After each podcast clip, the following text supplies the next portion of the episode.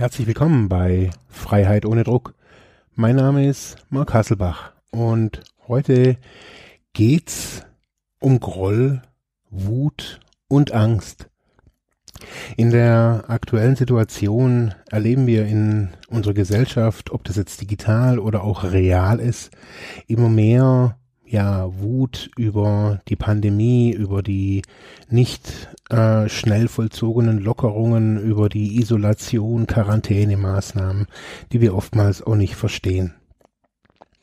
In dem heutigen Impuls geht's eben auch um Groll, um Wut und die Angst und die Frage, ob wir sie wirklich loswerden wollen.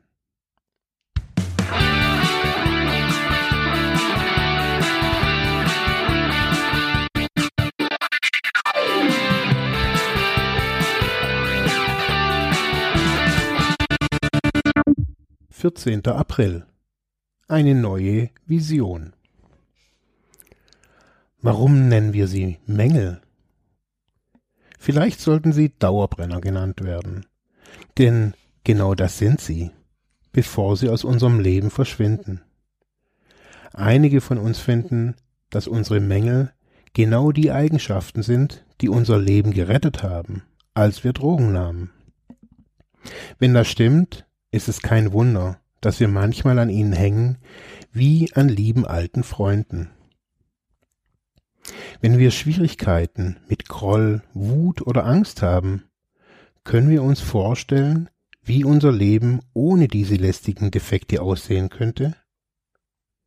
Wenn wir uns selbst fragen, warum wir in einer bestimmten Art und Weise reagieren, kann die Angst in unserem Leben manchmal an ihrer Wurzel beseitigt werden.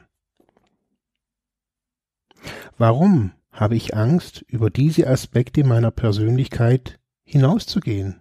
fragen wir uns. Habe ich Angst davor, wie ich ohne diese Eigenschaften sein werde? Wenn wir unsere Angst einmal aufgedeckt haben, sind wir fähig, über sie hinauszugehen.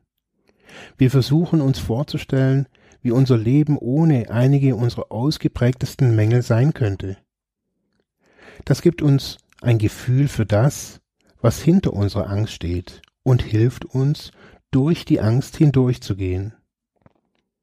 Unsere höhere Macht, Gott, Allah, so wie wir ihn verstehen, bietet uns eine neue Vision für unser Leben, frei von unseren Fehlern. Diese Vision ist das Stoff, aus dem unsere besten und schönsten Träume von uns selbst gemacht sind. Wir brauchen diese Vorstellung nicht zu fürchten. Nur für heute. Ich werde mir vorstellen, wie mein Leben ohne meine Charakterfehler wäre.